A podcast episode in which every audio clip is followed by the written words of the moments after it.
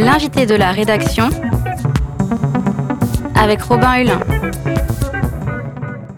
Bonjour Éric Martineau. Bonjour. Merci d'être avec nous. Vous êtes député pour la troisième circonscription de la Sarthe pour le groupe démocrate, modem et indépendant à l'Assemblée nationale avec la majorité présidentielle et vous êtes membre de la commission des affaires économiques. On va revenir avec vous sur plusieurs sujets qui agitent l'actualité politique et parlementaire en France. Votre abstention pour le projet de loi immigration. On parlera aussi du projet de loi sur la fin de vie qui, qui devrait entrer euh, en vigueur au Parlement d'ici euh, quelques semaines, et votre déplacement en Israël il y a quelques jours. Avant ça, évidemment, un mot sur le nouveau gouvernement du Premier euh, ministre, le premier de Gabriel Attal. Les principaux ministères ne changent pas de visage, Bruno Le Maire à l'économie, Gérald Darmanin reste à l'intérieur, Dupont-Moretti à la justice, mais euh, Prisca Thévenot devient la nouvelle porte-parole du gouvernement, et évidemment, l'autre surprise de ce gouvernement, c'est évidemment la nomination de Rachida Dati nouvelle ministre de la Culture.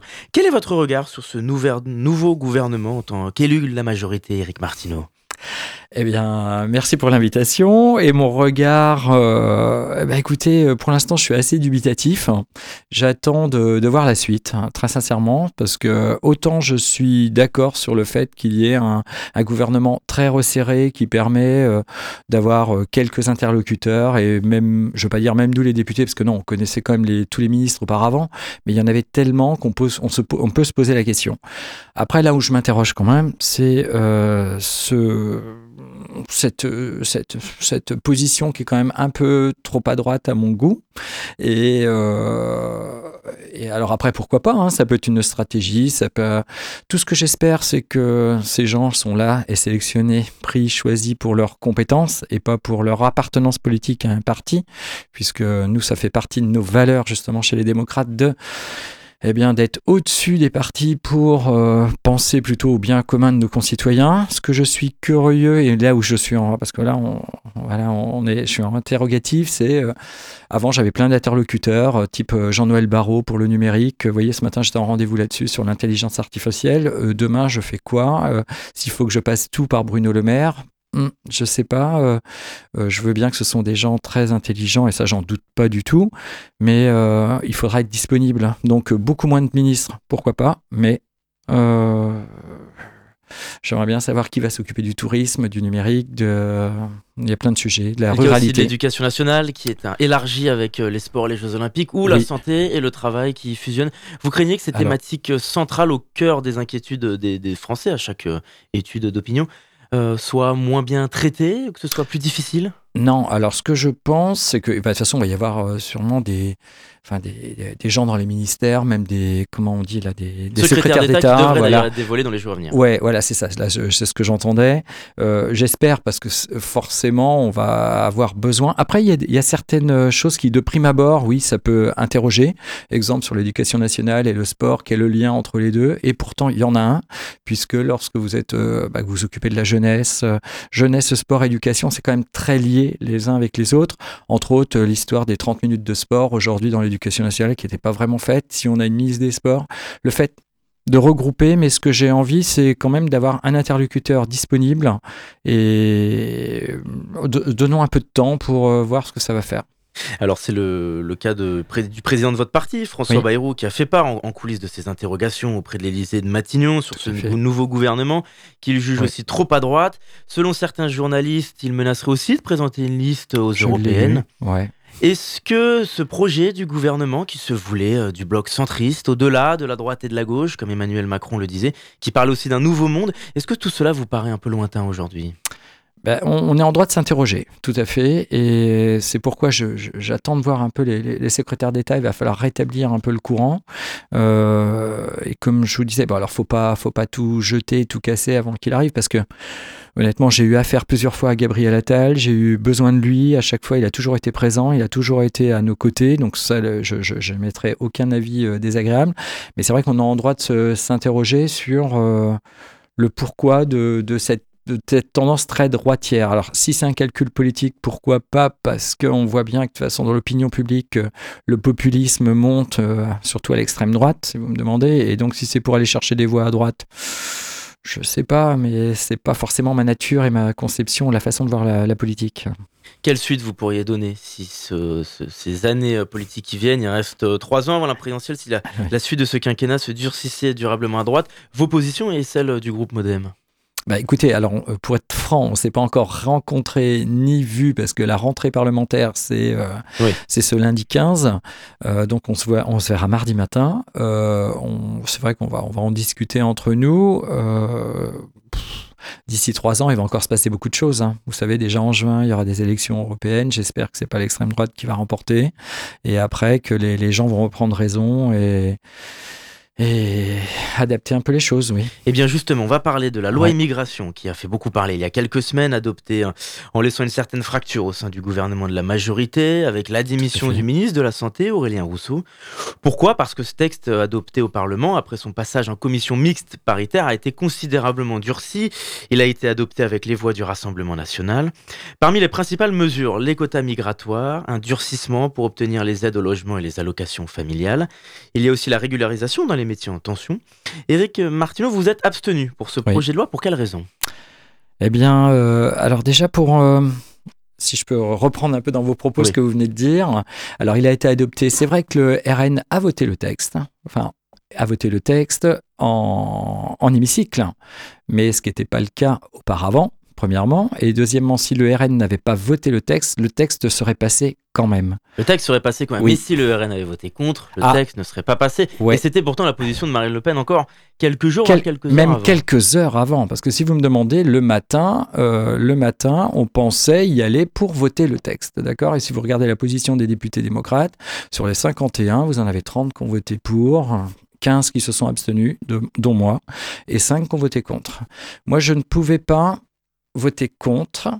Je ne pouvais pas voter contre pour euh, deux raisons. Deux raisons euh, pour lesquelles je m'étais battu. La régularisation des travailleurs sans papier. Honnêtement, j'avais même fait paraître une. J'avais co-signé, j'étais co-signataire d'une tribune dans Libération pour soutenir la et lutter contre cette hypocrisie quand même des euh, euh, même encore des, même des, enfin des demandes parce qu'on dit qu'on veut pas d'immigrés. Ok, si c'est un choix et si c'est la volonté des Français, pourquoi pas, on va l'entendre et on va la porter. Ok, seulement euh, on a besoin d'eux pour faire certains travaux. lorsque vous êtes convoqué, enfin contacté pardon par des chefs d'entreprise qui ont toujours besoin de main d'œuvre et que vous appuyez, fait des demandes auprès du préfet pour régulariser. Moi, je suis contre l'hypocrisie, donc je ne pouvais pas voter contre le texte parce qu'il permet de euh, régulariser les travailleurs sans papier. Autre chose quand même, parce qu'il y a quand même des choses bien dans ce texte, il y a des choses pas bien, et que c'est pourquoi que je ne pouvais pas voter pour. par exemple? Eh bien, ce que vous venez de citer, par exemple, enfin, tout, cette différenciation, on peut, on peut quand même s'interroger. Et puis, euh, alors, une autre chose aussi qui faisait pourquoi on ne pouvait pas voter contre, c'est que moi, personnellement, j'ai visité un centre de rétention administratif. À l'intérieur, lorsque vous voyez des mineurs, c'est-à-dire des, bah, des gens qui ont moins de 18 ans, des 15-18 ans, des femmes et des enfants, qui sont retenus, qui ne sont pas détenus, mais si vous me demandez la nuance, elle est verbale. Moi, j'ai visité, j'ai vu, je vous promets que rien que pour ça, je ne pouvais pas voter contre ce texte. Après, on sait très bien que les Français attendent un texte pour l'immigration, mais aussi, si sérieusement vous travaillez, vous étudiez les textes, lorsque l'on sait, et on attend la décision du Conseil constitutionnel, lorsque l'on sait, je sais que c'est très technique et ça peut être très barbant, mais moi je suis convaincu qu'il y aura environ une trentaine d'articles et de dispositions qui seront retoquées par le Conseil constitutionnel. Quand vous êtes député, si vous êtes sérieux, est-ce que vous pouvez voter un texte qui, en clair, va se faire retoquer? Moi, je suis désolé, mais non, je ne pense pas que ce soit la solution. Pour revenir sur le Rassemblement national, selon vous, c'est un, coup de communication? Marine Le Pen, Jordan Bardella disent que c'est une victoire idéologique. Ça vous met mal à l'aise? Non, non, pas du tout. C'est un coup de communication, ça c'est sûr, parce que vous pouvez retourner la question. Si vous aviez un député RN en face de vous, vous pourriez leur poser la question, et je la pose volontairement pourquoi Marine Le Pen a voté un texte? Parce qu'on peut le voir dans l'autre sens aussi. Elle a voté un texte contre lequel elle était toujours contre. En clair, Marine Le Pen, elle a voté pour la régularisation des travailleurs sans papier. On est bien d'accord. Elle, elle, a voté contre l'interdiction de, la détention, donc de la, retenue des, mineurs dans les centres de rétention. Il faut quand même aussi savoir dans quel sens on se pose et on pose la question. Euh, eux, ils essayent de récupérer le texte en disant oui, euh, c'est grâce à nous. Moi, je dirais, eh ben, écoutez, les, les, ceux qui votent Marine Le Pen et qui disent qu'il faut renvoyer tous les migrants, eh ben, je suis désolé, euh, Marine Le Pen, elle a voté pour la régularisation des travailleurs sans papier. Et il y a aussi une chose auquel qui est bien aussi dans ce texte, faut pas l'oublier, c'est qu'aujourd'hui, si vous êtes un étranger que vous voulez euh, obtenir des papiers, vous êtes, c'est pas vous qui faites la demande à la préfecture, c'est votre employeur.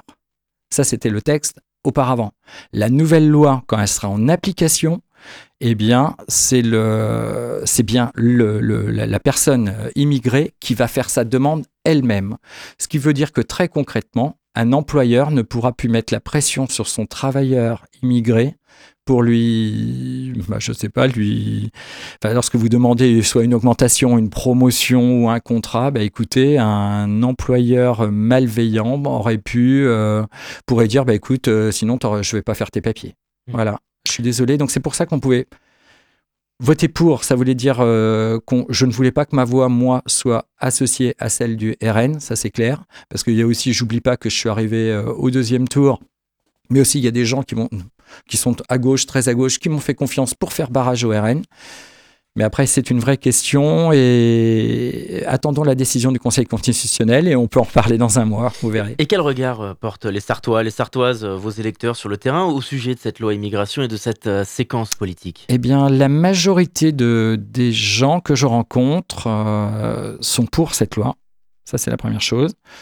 Euh, ça, c'est vraiment la majorité. J'ai pas eu de gens euh, qui sont venus directement vers moi en me disant. Euh, alors, il y en a eu par écrit, oui, ça c'est vrai. Mais aussi, les gens ont compris ma, mon vote. Parce que l'abstention, quand vous êtes député, c'est bien d'appuyer sur un bouton. Vous avez trois boutons devant vous. Vous avez oui, enfin pour, contre et abstention. J'étais bien présent. Mais quand vous pesez le pour et le contre, et avec ce que je viens de vous dire sur le fait de voter un texte pour moi qui doit être sérieux, parce que si on est député, c'est quand même pas pour en faire n'importe quoi, eh bien, euh, je pense qu'on mérite mieux aussi. Alors, plus globalement, l'année 2023 a été assez difficile pour l'exécutif et la majorité, avec euh, deux réformes, les retraites, qui ont créé une réelle fracture avec l'opinion. Vous craignez des, conséquences, comme dans les urnes, avec les européennes qui approchent, ou pour le moment, le, le Rassemblement national de Jordan Bardella est largement en tête? Oui, alors après, euh, enfin oui, euh, les votes, de toute façon, on verra les élections, elles sont au mois de juin et ça, ils vont préparer les, élections. Si, je, si vous voulez revenir sur la, loi retraite, on, on, a en droit aussi de se poser des questions. Regardez le président du Conseil d'orientation des retraites qui a toujours dit qu'il n'y avait pas de problème avec le financement des retraites. Regardez aujourd'hui ce qu'il est en janvier 2024 et où il est ce président.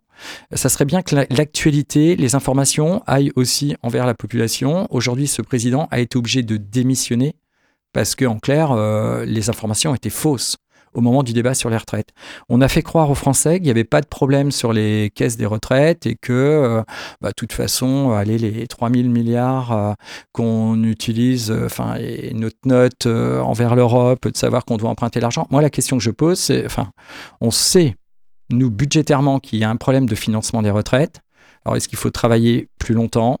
Alors après, il y avait plein de questions que nous, au Modem, on avait posées. Hein. Est-ce qu'il faut travailler plus longtemps? Est-ce qu'il faut faire comme la journée de solidarité pour... Euh, euh, comment euh, Dans la méthodologie, selon certains observateurs économistes, il y avait d'autres moyens. Oui, oui, oui. Par exemple, de taxer plus, de payer plus d'impôts. Alors, on pouvait taxer plus, on pouvait aussi euh, baisser les retraites. Hein. On n'est pas obligé de toucher 85 ou enfin euh, de, de, de, son salaire et tout. Ça, c'est des choix politiques. Je suis bien d'accord. Il y avait pour nous d'autres alternatives. Hein. C'est vrai que nous, on avait proposé euh, d'autres choses. L'inconvénient, c'est que le débat sur les retraites à l'Assemblée nationale, ben, il s'est pas passé. Hein. Ça a duré deux semaines. à la fin de la deuxième semaine, on était à l'article 2.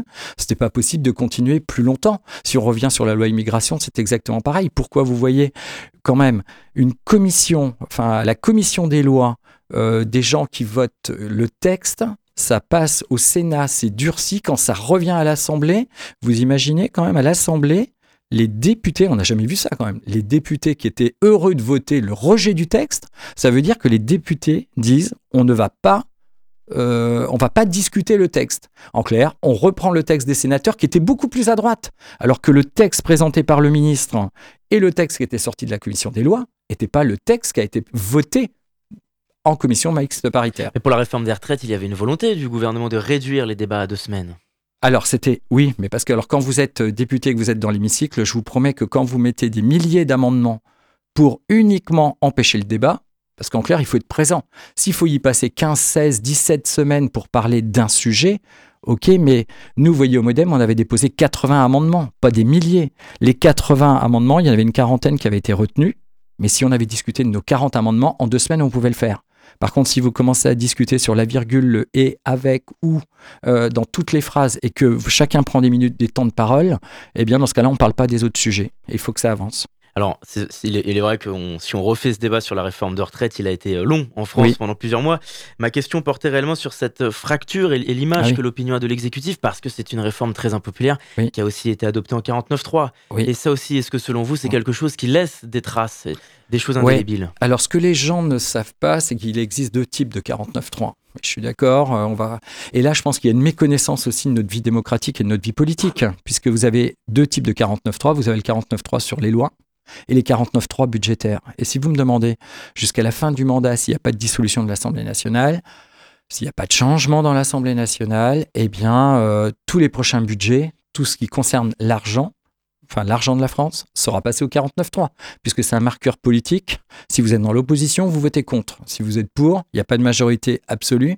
Ça veut dire que tous les budgets, les textes budgétaires à l'Assemblée malheureusement, peuvent passer au 49.3 budgétaire. Et s'il n'y avait pas de 49.3 budgétaire, ça voudrait dire que les policiers, les gendarmes, les hôpitaux, les écoles, les fonctionnaires, les gens qui travaillent pour l'État ne seraient pas payés. Et le service s'arrête. Plus, globalement, les, Sartois, les Sartois sur l'actualité euh, politique, sur les réformes, sur cette année 2023 euh, que vous voyez sur le terrain, qu'est-ce que vous ressentez? Est-ce que vous y voyez des inquiétudes, des préoccupations sur certaines thématiques principales, mais aussi de la colère ou parfois aussi, et c'est ce qu'on observe de plus en plus, un désintérêt tout simplement grandissant pour l'actualité politique? Non, ce que je suis convaincu, c'est qu'il y a une majorité silencieuse. Ça, je le vois euh, par les messages privés bien souvent, vous avez tous les réseaux sociaux où là, c'est vrai que c'est plutôt un déferlement de gens qui sont dans l'opposition, qui sont contre, qui rouspètent, qui manifestent. Mais lorsque vous êtes en tête à tête avec une majorité de gens, les gens vous disent, bah écoutez, euh, j'ose pas te le dire, je vais pas le mettre sur le machin, mais franchement, c'est bien ce que tu fais. Et on est pour. Enfin voilà. Et, ça, c'est une majorité des gens. Par contre, ça ne veut pas dire qu'il n'y a pas des gens qui ne sont pas en colère. Et ça, faut pas les oublier. Je suis d'accord, il y a un problème avec la santé, mais il faut arrêter aussi l'hypocrisie. Quelle politique va vous dire aujourd'hui, moi je vous règle le problème des médecins, pourquoi on a des certifications médicales Ça, c'est du populisme de base. Euh, dans ce cas-là, allons jusqu'au populisme au bout. Dans ce cas-là, je pourrais proposer une proposition de, loi, pardon, pour dire qu'on peut être médecin en, en deux ans. Je sais pas. Enfin, on peut s'interroger. Alors que ce soit la santé, la sécurité, mais après, je dis aussi aux gens, quelquefois, écoutez, éteignez la télé, bon, peut-être pas la radio Alpa, ça j'ai bien compris, mais euh, éteignez votre portable pendant 24 heures, sortez de chez vous, allez vous balader pendant 24 heures, et quand vous rentrez chez vous, dites-vous si vous avez eu peur ou pas dans la rue. On en reparlera après. Ce que vous voulez dire, c'est qu'il y a un traitement médiatique d'une part de la classe euh, médiatique, donc certaines chaînes d'infos en continu, qui biaisent le débat Ah bah complètement. Bah, complètement. Et là, euh, une expérience euh, avec, euh, vous, vous l'avez dit, là d'où je rentre, vous êtes en Israël, vous regardez la télé française, mais on hallucine, quoi. Je me dis, mais une chaîne d'infos en continu dont je tairai le nom parce que habituellement je ne regarde pas, mais je suis désolé, mais parler des problèmes de succession d'Alain Delon. C'est News et BFM TV, on peut les. oui, bah, voilà, par exemple. non, mais je suis désolé, mais qui ça intéresse Franchement? Enfin, pour moi, la vraie actualité, elle n'est pas là. Hein. L'actualité, parlons de l'Ukraine, parlons de Taïwan, parlons d'Israël, oui, parlons du Proche-Orient, euh, parlons de ce qui se passe en France, parce que aussi il se passe des choses, mais des vraies choses. Alors justement, on est, on est rattrapé par le temps, donc on, va, on va rester sur le cadre de l'actualité euh, française et ensuite on parlera de votre déplacement en Israël. Hmm. L'actualité française, un des principaux projets de loi à venir cette année concerne la fin de vie. C'est un projet de loi qui a été repoussé plusieurs fois l'année dernière. Emmanuel Macron a promis qu'il y aurait deux textes cette année, l'un sur le développement des soins palliatifs et l'autre sur l'aide active à mourir. L'aide active à mourir, justement, c'est ce qui fait beaucoup parler. Beaucoup dans la classe politique comme militante et sociétale à ce sujet craignent tout simplement que les mesures sur euh, l'aide active va mourir soit restreinte, n'aille pas assez loin. Mais on pourrait y voir la légalisation du suicide assisté, qui ne s'appellerait pas de la sorte hein, d'ailleurs dans ce texte. Éric Martineau, quelles sont vos positions à ce sujet s'il fallait voter pour euh, élargir la loi Cléis-Leonetti Sujet alors, particulièrement sensible en France, on le sait. Oui, oui. Alors ça, c'est un sujet. Alors c'est un, des sujets qui me plaît, honnêtement. Pourquoi? Parce qu'elle touche à l'intime et au personnel, à, chacun. Euh, donc je fais partie du groupe d'études fin de vie euh, très honnêtement, euh, à aujourd'hui, je n'ai pas encore ma position de définie. Euh, pourquoi? Parce que il est bon on pourrait dire que les choses sont très simples et de se dire que le suicide assisté, la fin de vivre, enfin vraiment la, fin de vie, je pense qu'il faut améliorer, oui, la loi Claes-Leonetti, mais vous voyez, j'ai eu la chance et le privilège d'être en commission avec lui et de poser la, la, question pourquoi vous n'êtes pas allé plus loin? Parce qu'à la limite, quand cette loi a été faite sur les, soins palliatifs, pourquoi n'êtes-vous pas allé plus loin? Et c'est vrai, ce qui pourrait paraître très simple en se disant bah écoutez moi je veux pas souffrir je veux pas euh, j'ai rencontré la enfin et donc je voudrais qu'on m'aide à mourir. Mais il y a plusieurs questions après qui se posent. Vous voyez là j'ai rencontré très récemment une personne atteinte de la maladie, de Charcot. Et cette personne souhaiterait euh, pouvoir bénéficier de l'aide active à mourir lorsque elle ne pourra plus le faire et donc j'ai été assez perturbant je lui ai posé une question et je lui ai dit, mais écoutez, là, vous savez que vous êtes atteint et condamné. Pourquoi, en clair, vous ne vous posez pas, enfin, pourquoi vous ne vous donnez pas la mort, euh, je ne vais pas dire demain, parce que là, il, allait encore bien, le monsieur. Mais pourquoi vous ne le faites pas vous? Et sa réponse, ça a été de dire bah, qu'il avait envie de vivre. Et donc, il n'a pas forcément envie de mourir. Donc, on peut retourner les choses continuellement. Moi, ce que je pense, c'est qu'il va falloir pouvoir ouvrir le champ des possibles et de. Mais mettre des bornes, la difficulté, c'est que vous allez toujours avoir des cas particuliers qui vont faire que comment on définit, je ne sais pas, sur les personnes handicapées, le handicap mental, est-ce que d'ouvrir euh, l'aide active à mourir, comme vous dites, et puis dans quel enfin ou même l'euthanasie, enfin peu importe, voilà comment vous l'appelez ou le suicide ou quoi que ce soit. Euh, demain, euh, est-ce que si imaginez vous avez un, régime un peu plus totalitaire, un peu plus populiste, demain on pourrait peut-être dire bah, telle catégorie de personnes, on peut s'interroger. des personnes handicapées mentalement, est-ce qu'on ne doit pas non plus les aider à, à mourir plus vite? Enfin, il faut, faut quand même que ce soit assez, euh, assez bien borné. Ça peut paraître simple. Je vous promets que lorsque vous participez à ces réunions de, groupes d'études sur la fin de vie, aujourd'hui, une chose est sûre et certaine, c'est qu'il y a une vingtaine de départements en France qui n'appliquent pas déjà cette loi Claes-Leonetti, faute de médecins pour les soins palliatifs.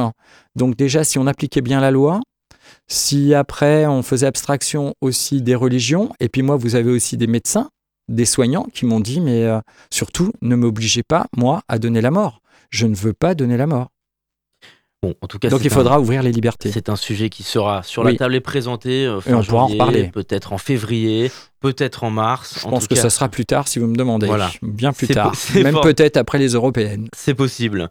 On va refermer cet entretien avec un, dernier sujet. Sans mm. transition, on va parler de votre déplacement à l'étranger en Israël avec une délégation de parlementaires français. Vous êtes allé à Jérusalem notamment. Vous avez rencontré l'ambassadeur de France. Quelle était l'intention de ce déplacement, Éric Martineau? Alors, ce n'est pas la première fois que je vais en Israël. J'y suis déjà allé deux fois auparavant. Ça, c'est important de le dire. Aussi, euh, dire que euh, je fais partie du groupe euh, d'études, pareil, à l'Assemblée nationale pour lutter contre l'antisémitisme et dans le groupe d'amitié France-Israël. Donc, ça dit pourquoi je reçois une invitation, pourquoi j'y vais, pourquoi j'ai accepté. Pourquoi j'ai accepté cette invitation? Parce qu'elle était orientée uniquement sur ce qui s'était passé le 7 octobre. Et donc, donc le l'attaque terroriste euh, du Hamas euh, sur, et, sur, contre Israël. Et je pense que même si, alors je m'étais préparé psychologiquement avant d'y aller, parce que je vous cache pas que c'est pas un voyage anodin. Et c'était avant-hier, je suis rentré avant-hier. Aujourd'hui, il faut prendre un peu de recul sur le. Enfin bon, ça, je, je pense que c'est important d'y aller pour écouter, voir, se forger sa propre opinion. Cela permet de mieux comprendre le conflit vu de l'intérieur, selon vous? Oui, complètement. Et puis déjà, en mars 2023, j'étais présent, j'étais là-bas, quand on avait rencontré l'ambassadeur de France euh, et le consul. Alors l'ambassadeur de France est à Tel Aviv et le consul de France est à Jérusalem. Là, on n'a pas rencontré le consul, et puis les deux ont changé entre-temps. Déjà à l'époque, on savait que ça allait, euh, il allait se passer quelque chose parce que les tensions qu'on ne, cessait pas d'augmenter. Bon, euh, moi j'y allais pas pour dire euh, l'un est méchant et les autres sont bons. une vie est une vie. je ne rêve que d'une chose, c'est que la guerre s'arrête. Après, on est en droit de s'interroger sur plein plein de choses. Et ce que l'on voulait voir, parce que en France, on a aussi des positions qui sont parfois qui interroge parce que je pense que on a un idéal, mais aussi parce qu'on a une vision occidentale du monde qui n'est pas forcément la même lorsque vous êtes au, Proche-Orient. Euh, C'est-à-dire quelle position interroge selon vous? Pour moi, si vous me demandez là ce que j'en ressors en revenant, il y a un vrai conflit. Pour moi, c'est une guerre, euh, euh, je dirais pas une guerre de religion, je dirais une guerre de civilisation entre un islam radical et un, et un monde occidental, avec deux visions du monde complètement différentes l'une de l'autre.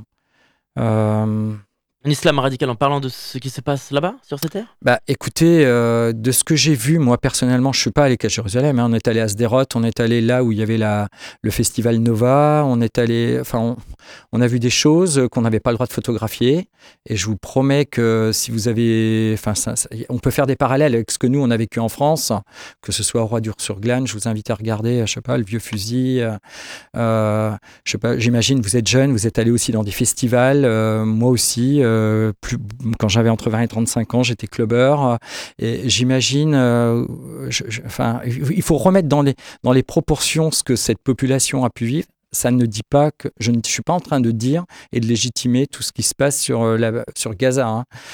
attention qu'on ne me fasse pas dire ce qui. Est-ce que vous pourriez être amené à vous déplacer en, Palestine, à Gaza, pour constater aujourd'hui on peut pas y aller. Aujourd'hui on ne peut pas y aller. Oui, oui. On a demandé à. Est-ce que ce serait on est allé à la frontière. Qui vous intéresserait? Mais oui, ah mais complètement, parce que moi j'ai pas peur. En plus, j'ai pas peur. Et je vous promets qu'on arrive à se dépasser. Vous savez, quand on vous met euh, un, gilet pare-balles et un casque pour aller à la frontière de Gaza et que vous visitez euh, le, le, kibbutz où il y a eu les massacres, où les, les terroristes, enfin les Gazaouis sont rentrés dans, euh, enfin, des terroristes du Hamas, parce que je veux pas qu'on fasse attention à ce qu'on dit, euh, sont entrés pour tuer tout le monde, et tuer tout le monde, mais y compris les chats, les chiens, tout, a été massacré. Euh, et que vous avez, vous rentrez dans l'intimité des gens, vous rentrez dans la maison des gens, où tout est resté figé depuis le 7 octobre. je pourrais vous faire voir des photos après si vous, si vous y tenez. Je ne sais pas si je vais encore les publier, les photos, mais je vous promets que hum, vous avez, vous, vous, identifiez forcément. Lorsque vous rencontrez un jeune de 20 ans qui est allé à sa première soirée euh, au Festival Nova et qui a survécu et qui vous raconte l'horreur, les heures qu'il a passées, euh, alors je suis pas en train de justifier les, milliers de morts euh, de l'autre côté. Il faut surtout pas me dire, faut pas me faire dire ça, parce que ça c'est pas vrai. Mais on est en droit de s'interroger parce que nous, quand on a eu le Bataclan en France, on a eu des réactions. Mais si on faisait les proportions, euh, parce que Israël, c'est quoi? C'est grand comme deux départements français, c'est 10 millions d'habitants. Il y a eu 1400 morts à peu près et plus de 4000, 5000 blessés. Vous avez le sentiment qu'il y a un poids de mesure sur le traitement médiatique, politique qu'on ne condamne pas assez dans une part de la classe politique? Je sais pas si on... Les attaques du Hamas? Non, non, je trouve que la politique française là-dessus, elle est assez claire. Euh, c'est-à-dire que la France défend toujours cette solution à deux États. Après, ce qui avait été signé à l'époque, aujourd'hui, euh, c'est vrai que honnêtement, en revenant, on se dit que ça va quand même être très difficile d'arriver à concilier.